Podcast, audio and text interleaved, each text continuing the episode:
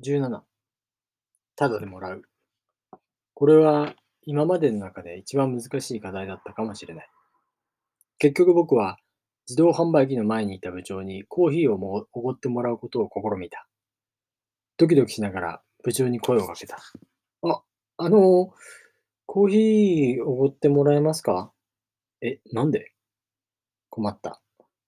ガネーシャから出された課題だということはもちろん言えない。そこで僕は、理由はないのですが、と前前置きした後、その代わり、肩を揉ませていただきます。とか、部長のいい噂を社内に流します。とか、部長の悪い噂は僕のところで止めます。などという説得を試みたところ、なんだかよくわからないが必死だから、という理由でおごってもらうことに大成功した。大変だった。ただより高いものはない。とよく言うけど、確かにただで何かをしてもらうのには本当に気を使う。気持ちよく話を聞いてもらうには、普通に会話をするよりいろいろなことを必要とされる気がした。また、この課題はその場を取り繕うような態度だけじゃなくて、普段の接し方や行いにも関わってくることに気づいた。明日は会社が休みだ。ガネーシャと出会うまで、休みは一日中寝たりする日もあったけど、最近の僕は少し違う。自由な時間こそが自分が変わるための大事な時間だと考えるようになった。そこで、明日の有意義な時間の使い方は何だろうと考えていたのだけど、突然僕の視界にガネーシャのアップの顔がニュッと出てきて口を開いた。どっか連れてけや。いきなり何なんですか？しかも、どっか連れてけって。こんな姿をした生き物を連れて歩けるわけないじゃないか。自分、大事なことを忘れてへん。大事なこと？わし、返信できねんで。できんねんで。それはそうかもしれないけど、何かに返信している状態とはいえ、一緒に外出するのは不安だ。思いっきり不安だ。そもそも、ガネーシャの行動は全く読めない。きっと何か、何らかのトラブルを引き引き起こすのに違いなかった。僕は、なるべくならガネーシャを外に出さないようにしたかったので、適当に理由をつけて断ろうと考えていたんだが、突然ガネーシャの口をに口にした言葉に驚いた。わし、ドドンパーいうのを乗りたいねん。ドドンパ。富士山のふもとにある遊園地、富士急ハイランドにあるジェットコースターである。スタートと同時に百何十キロというとんでもない速度で走り出すらしい。でもどうしてガネーシャはドドンパなんて知っているのだろうか。知っとるも何も、ドドンパ知らん神様なんておらへんで。そう言いながら、ガネーシャは一冊の本を取り出した。それは、ギネスブックだった。神様言うんはな、人間が限界超えていくんを見るのも一つの仕事の一つやねん。せやから、毎年ギネスブックには目通してんねんで。確かに、富士急ハイランドのアトラクションの多くはギネスブックの認定を受けている。ドドンパもその一つだ。でも、本当なのだろうかしかし、ガネーシャの口ぶりには嘘をついている雰囲気はなかった。自分はまだこの業界のことを知らんやろうけど、こういうアトラクションはな、事故が起きませんようにって最初の試練を神様にお願いするもんなんや。せやからドドンパ完成した時もなんや、最初に声かかったのは七福神で、後から自慢されたもん。めっちゃよかったわ、言われたもん。そんで、あれ、お前呼ばれてないの？って半笑いで聞きよ聞いてきよってん。いや、わしも呼ばれてたら全然乗る気やってんけど、もう一生事故起きんように安城してあるつもりやったけど、なんでかわからんけど呼ばれんかったん。最終的にはなんならわし乗るけどって直接富士急の上の人間にかけようたんやけど、なんや、他の神様に優先パス全部発行してもうた言うて、普通に乗るんやったら3時間待ちで待ちですみたいなこと言われて、わし激怒していいのかって、帰ったんや。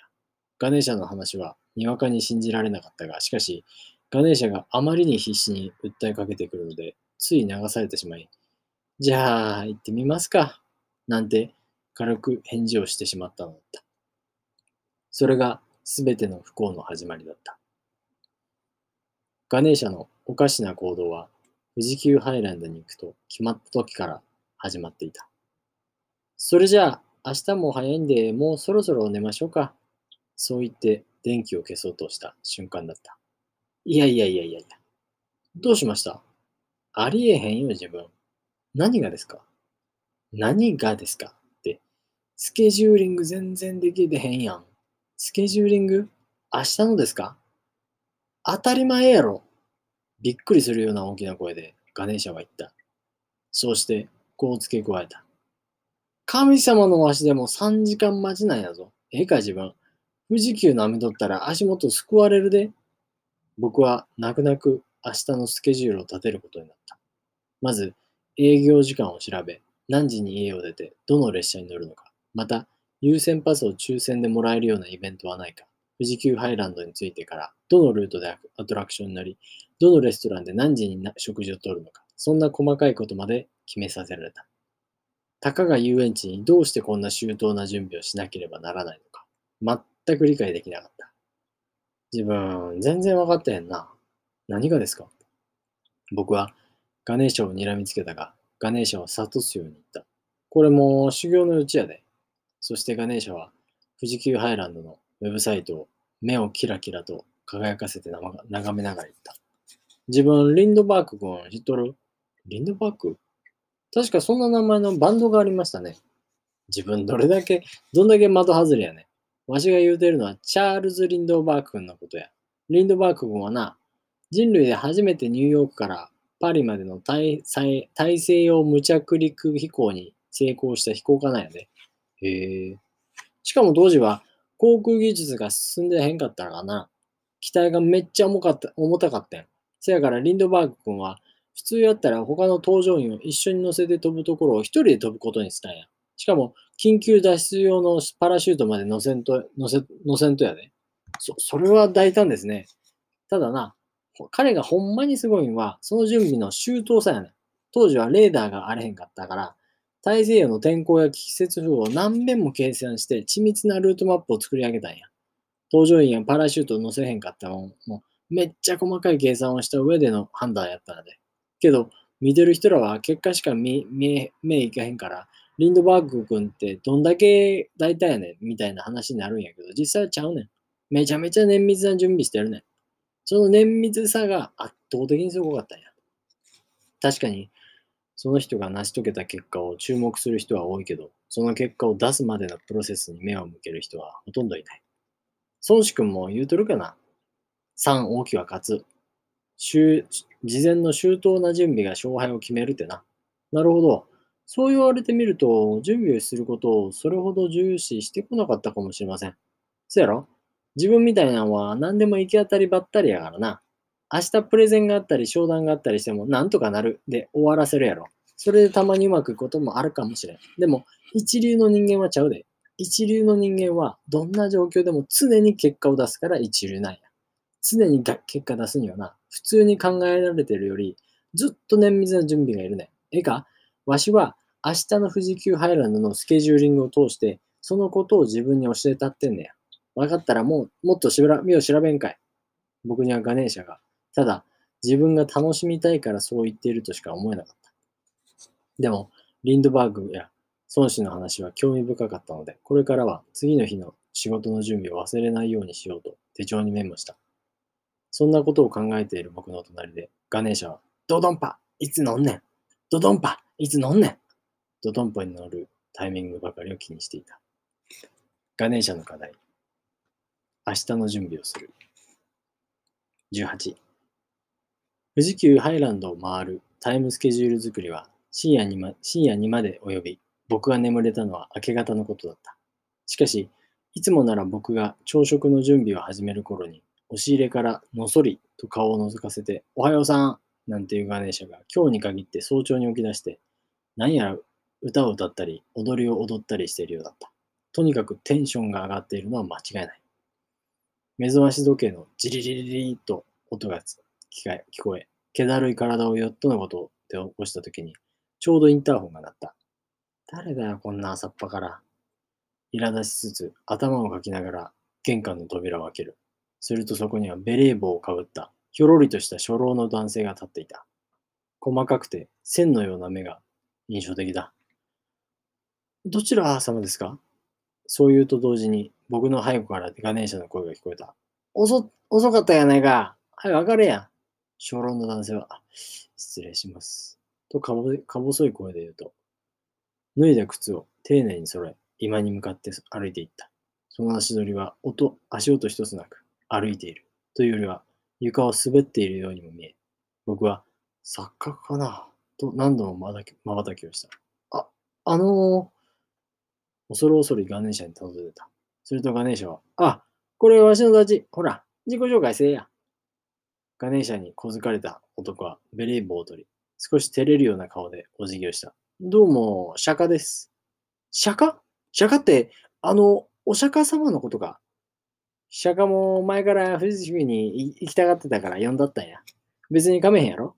いや、構うとか構わないとかそういう事件の話じゃないと思うけど。っていうか、このお釈迦さん、どこからどう見てもそこら辺にいるおっさんにしか見えないんだけど、首をかしげる僕の隣で、ガネーシャと釈迦は、自分、よう出てこれたかな？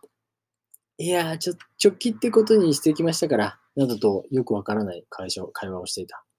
ただ、釈迦が僕の方をまっすぐ見て、本日はよろしくお願いします。と頭を深く下げたので、思わず、あ、はい、とうなずいてしまった。ほな、行くで。そう言うと、同時にガネーシャの周囲に光が集まり、その眩しさに一瞬目を閉じた。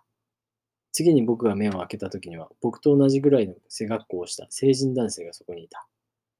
釈迦は照れながらガネーシャに言った。あのー、今日は藤山というのに乗ってみたいのですが。ええがな、ええがな。何度でも乗ったらええがな。歩き出した二人ののんきな背中を見ながら、何事も起こりませんように、と心の中で祈った。しかし、悪魔のような一日はまだ始まったばっかりだったのだ。な、なんやこれ。富士急ハイランドの入り口でガネーシャは口をあんぐりと大きく開いて立っていた。本日は急風のため、強風のため、藤山、ドドンパ、ええじゃないかの運転を休止します。どういうことやねんえ？どういうことやねんガネーシャは僕の胸ぐらを掴んで振り回した。そそんなこと言われても知りませんよ。ガネーシャの手を振りほどいて締め付けられた喉をさすりながら言った他に動いてるアトラクションもありますから、とりあえずそっちに乗りましょう。ありえへん。ガネーシャはそう叫び、運転休止を告げる看板を鬼のような形相で睨みつけていた。こんなに本気で怒っているガネーシャを初めて見た。何か変な考えでも起こさなければいいが、不安な気持ちで胸がいっぱいになった。しばらく看板とにらめっこをしていたガネーシャだったが、突然、行くでと叫んだかと思うと、ものすごいスピードで駆け出した。その後ろを釈迦が滑るような足取りでついていく。ちょ、ちょっとどこ行くんですか？僕も慌てて二人の後を追った。ガネーシャと釈迦は藤山の前にやってきた。藤山は設置された当時では、当時では最高速度、最大落差、巻き上げ、高さなど4項目でギネスに認定されていた日本最大級のジェットコースターだ。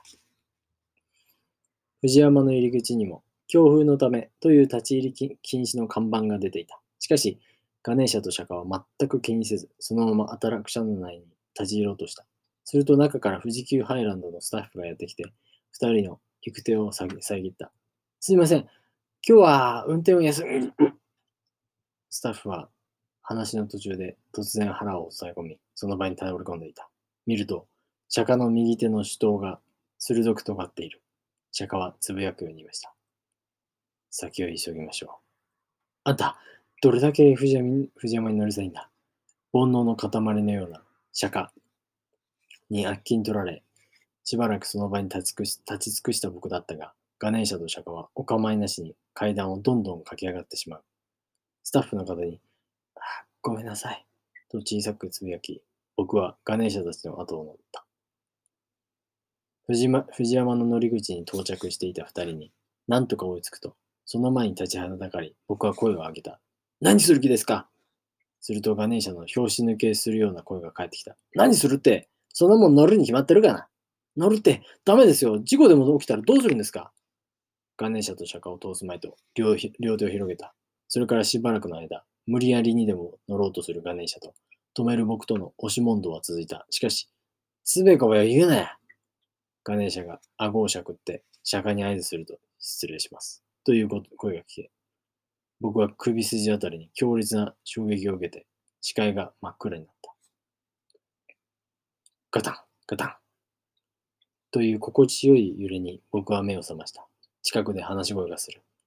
結構時間かかってもんだな。動作の仕組みがなかなか。でも、こうやって無事動いてよかったな。全くです。周囲を見渡した。空。どこもかしこも空である。僕は機体からの身を乗り出して下を覗いてみた。その瞬間、寒気が全身を走り抜けた。さっきまでいた富士急ハイランドが小さく見える。お、目が覚めたよな。あの、これは一体、見たらわかるやろ。藤山の上や。藤山って、その瞬間、藤山がコースターの頂上から猛スピードで落下し始めた。ギャー僕は叫び声を上げる。ギャー笑笑い声を上げているのはガネーシャと釈迦だ。悲鳴と歓喜の叫び声が入り混じり、ジェットコースターの機体はほとんど直角な坂を下っていく。もうめちゃくちゃだ。どうにでもなれと、破れかぶれに思ったその時だった。風に紛れて聞こえてきたガネーシャの言葉がありえない内容だった。安全バー、上げてみようか。すると釈迦も、いいですね。よくない。やめてくれ。僕は必死に叫んだが、やめての声は風にかき消され、僕の体を押さえてくれていた安全バーが急に立ち上がった。僕は両腕の力を振り絞ってしがみついたが、前の席に座っているガネーシャと釈迦は安全バーを上げたまま両手を広げてギャーと叫んでいる。悪夢だ。これが夢なら早く覚めてほしい。曲がりくねった道を行くジェットコースターの上で気を失いそうになりながら僕は悲鳴を上げ続けた。僕を家に帰してくれ。最初、何が起きたかわからなかった。突然、強い風に煽られか煽られたかと思うと、ガクンと機体が傾いた。すると、僕の体が急に軽くなり、世界が回り始めた。ぐるんぐるんと世界が回る。一体、どうしちゃったんだろう。まるで、現実感はなく、無重力の世界に一人でふわふわと浮かんでいるようだった。でもその時なぜか僕の頭には、小学校に向かう途中、母親と手をつないで歩いた桜並木や運動会、遠足の思い出、とにかく過去の記憶という記憶が次から次へと流れ込んできた。これはもしかして、と僕は思った。これは走馬灯というやつじゃないのか。気づいたら僕は空の中にいた。あかんガネーシャの声が遠くで聞こえた気がする。ゆっくりと宙を舞いながら、僕はガネーシャと過ごした日々のことを考えていた。ガネーシャの出す課題を一生懸命こなしたり、ガネーシャと遊んだり、それはそれで結構楽しかった。でも、人が羨むような成功も僕にしかできないような大きな仕事も、結局何も手に入れることはできなかったな。スローモーションで流れていく景色を見ながら、そのことだけが頭の片隅に引っかかっていた。ん？しばらくして気づいた。ゆっくりと落下しているのは僕がそう感じているだけだと思っていたけど、本当に見渡す限りの世界は全てスローモーションになっている。僕は遥か遠くにある地面を見た。富士急ハイランドの来客たちがほとんど静止して見える。今度は自分が飛び出てきたジェットコースターの機体に顔を向けてみた。すると、空中を浮遊しながら、ゆっくりと僕の方に向かってきている人影が見えた。ガネーシャだ。象の顔になったガネーシャは、大きな耳を羽のように動かして飛んでいた。今、助けたるかな？ガネーシャに背負われた釈迦は空に手をかざし、何やら呪文らしきものを唱えていた。時間の止まった世界の中で、この二人だけが自由に動けるみたいだった。僕のそばまで飛んできたガネーシャは、右右腕で僕を囲むと、そのまま地上に向かった。ガネーシャの体にしがみつきながら僕は思った。こんなアトラクションはもう一生味わえないだろう。そして味わいたくもない。僕たちが地面に降りてガネーシャも人間の体にも姿に戻ると、時の流れは動き出し、先ほどまで僕たちを乗せていた藤山は無人のまま走り始めた。それを見つけた来客の数人が、あれ？藤山動いてるじゃん。などと言っているのが聞こえた。大丈夫か？釈迦ガネーシャの声がした。釈迦は、ぜ、え、え、えと、肩で息をし、その顔からは血の気が引いていた。釈迦は、大丈夫です。と口を動かしたが、しかし、すぐに膝をつき、地面に横たわった。釈迦ガネーシャは倒れ込んだ釈迦を両腕でかけ、抱きかかえた。お前、なんで時を止めたんやいくら神といえど、時止めたらこうなってもしまうことくらい分かってたやろ。ガネーシャは両目に涙をためていった。スタッフが、何かありましたか？という様子を見に来たが、ガネーシャは、ほっとけとすごい剣幕でスタッフを追い返した。釈迦は切れ長の細い目をうっすらと開けていった。いいんです。私はいいんです。藤山に乗れた。それだけでもう思い残すことはありません。そして釈迦は僕に、僕を見ていった。今日連れてきていただいて本当にありがとうございました。これで心置きなく旅立てます。もうええ、釈迦、もう喋らんでええ。ガネーシャは何度も首を横に振った。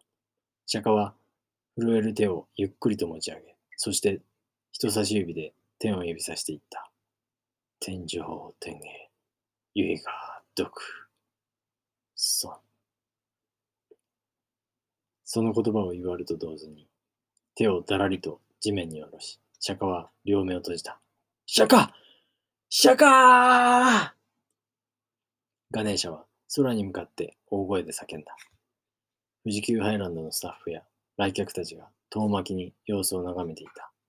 しかしガネーシャは、そんな野じ馬たちを気にすることなく泣き続けた。ガネーシャの泣き声が富士急ハイランド寺にこだました。しかし、である。最初僕はガネーシャがショックのあまり頭がおかしくなったのかと思った。ずっと泣いていたはずのガネーシャが、クックックックックッと笑い始めたのだ。しかし、笑い声はガネーシャのものだけではなかった。なんと、がぐったりと横になっていた釈迦まで笑い始めて、二人、二人の笑い声は次第に大きくなり、最後には、ギャー と爆笑しながら、ガネーシャは釈迦の肩をポンポンと叩いていた。自分、天井天下のタイミング完全にものにしてるやん。いえいえ、ガネーシャ様の釈迦もこのこの前の時より血気下がっていましたよ。ガネーシャは言った。何回やってもおもろいわ。根性の別れコントは。ガネーシャと釈迦は肩を組んで歩き出した。呆然と立ち尽くし僕に釈迦が振り向いてペコリと会釈をした。何なんだ？何なんだお前ら？それから後の出来事はもう思い出したくもない。ガネーシャは、あれ乗ろうやと勝手にアトラクションを選ぶし、昨日作ったタイムスケジュールは何だったんだ？お化け屋敷では体を巨大化してお化けを逆に驚かせて遊んでいた。釈迦も釈迦ですぐ時を止めて飛ぶ飛ぶし、僕はこの日、喉が枯れるまで何やってんですか？やめてくださいいい加減にしてくださいと叫び続けた。閉園時間ギリギリまで遊んだ僕たちは、富士急ハイランドの駅で釈迦と別れた。別れ際、ガネーシャが釈迦に向かって、天井天下と言って指をさすと、釈迦は唯が独尊。と言いながら、右手の親指を立て、ウィンクした。何の合図だ帰りの電車に揺られているとき、隣の座席に座っているガネーシャが言った。今日は、おおきに。電車の窓から真っ赤な夕日が差し込んできて、僕の顔を照らした。急に疲れが出てきて、思わず眠りそうになった。でも、まだ何かやり残したことがあるような気がする。あ、そういえば、僕はぼんやりとするから頭を軽く振りながら言った。今日の課題、まだ教えてもらってなかったですね。ああ、そんなんか。ガネーシャは帰り際に富士急ハイランドで買った5本のチュロスの最後の1本をしゃぶりながら言った。今日の課題はもう終わったで。終わった？せや、今日の課題はまあ強いて言うなら、身近で一番大事な人を喜ばせるやな。身近で一番大事な人を喜ばせる。それはどういうことですか？ガネーシャは砂糖だらけの口を手で拭うと話し始めた。人間ちゅうのは不思議な生き物でな。自分にとってどうでもええ人には気遣えるよるくせに、一番お世話になった人や一番自分を好きでいてくれる人、つまり自分にとって一番大事な人を一番存在に扱うんや。例えば、親や。親ですか？せや。自分最近親と話してるか？いえ。そういえば正月以来ほとんど話してません。せやろ？まあ世の中にもいろんな親があって子供を不幸にしてしまう親もおるけどな。でもな、自分親がおらんかったら今この世の中に生まれてへんのやで。その事実だけでも親に感謝する理由になるんちゃうかな。頭のどこかでいつか親孝行をしなければならないとは思っている。でも僕は決まり悪そうに答えた。親と話したり電話したりするのって照れてしまうし、正直面倒なんですよね。あと、電話してもいつも小言を言われるので、話してるうちに喧嘩になっちゃうんです。別に喧嘩になってもええがな。親は子供、息子の声が聞けるだけで安心なんかもしれんで。愛の反対は憎しみやない。無関心や言うやろ？はい。あと、別に親やなくてもええ。普段から自分のことを助けてくれる親友や先輩、そういう人からの愛情は受けな受け慣れてしまっとるから、なあなあになってへんか。僕は自分の周囲の人たちの顔を思い浮かべてみた。確かに仕事上で大事な取引先の誕生日誕生日にはプレゼントを持って駆けつけるのに、一番仲のいい友人の誕生日は、近所の居酒屋で適当に済ませてされたりし,、ま、してしまう。ガネーシャの言う通り、遠い遠い知り合いの方に気を使っているのかもしれない。これは親とか友達だけの話じゃないで。例えば自分のことひいきにしてくれるお客さんがおるとするやろ。そのお客さんは自分の言うことなら何でも聞いてくれる。融通も聞かせてくれる。はい。でも他にめっちゃうるさいお客さんおったらついうるさい人にかもってしまへん。あ、それはあります。大事なお客さん後回しにしてうるさい人を何とかしようと思ってしまいますね。せやろ？それ人の優先順位が全く分かってへんねん。相手の出方でこっちが左右されてしもてんねん。それってな前も話したけど、反応してもてるやろ？いや、お客さんは大事にしたせなあかんで。クレーム言うてきたり、大変なお客さんも大事にせなあかん。でも、お前を愛してくれるお客さんに最高のもてなしをするのは当然やないか。ええお客さんやから言うて甘えとったらあかんで。はい。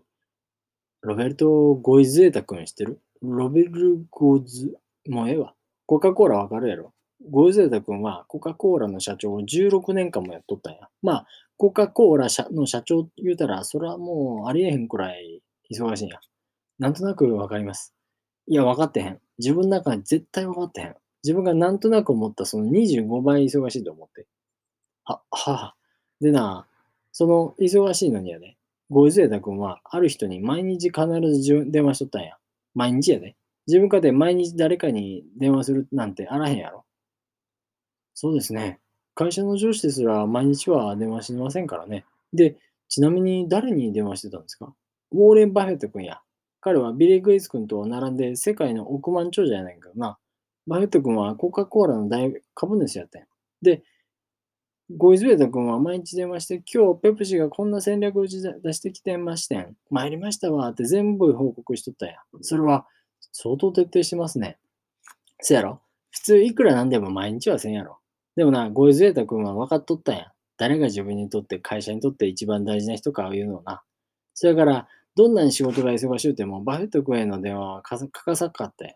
ほんで、バフェット君の方も、コカ・コーラの業績がどんだけ下がっても支援し続けたいちゅう話や。確かに僕たちは、一番大事な人をおろそかにして、そうではない人に時間を注いでしまう傾向があるかもしれない。例えば、できる社員はほったらかしにしておいて、できない社員ばかりを注意してしまう。時間通りに出社する社員は褒めないのに、遅刻している社員の指導に時間を使ってしまう。仕事でも僕の周りの人間関係でも一番大事な人をしっかりと認識し、その人たちからまず喜ば喜ばせたり、感謝をしたりするようにしよう。僕は電車に乗られながらそう思った。ん？待てよ。さっきガネーシャはさらっと言ったけど、僕にとって一番大事な人はガネーシャでいいのか？どこに隠し持っていたんだろう？6本目のチュロスを舐め出したガネーシャの横顔を見ながら思った。ガネーシャは、僕がそんなことを考えるとは、つゆほども思っていないようで満足そうな顔でチュロスを頬張っていた。しかし突然、あっと叫んで僕の顔を見た。ドドンパ乗り忘れたガネーシャがそう言った瞬間、僕はすぐに目を閉じた。ガネーシャは、次いつ行く？藤木いつ行く？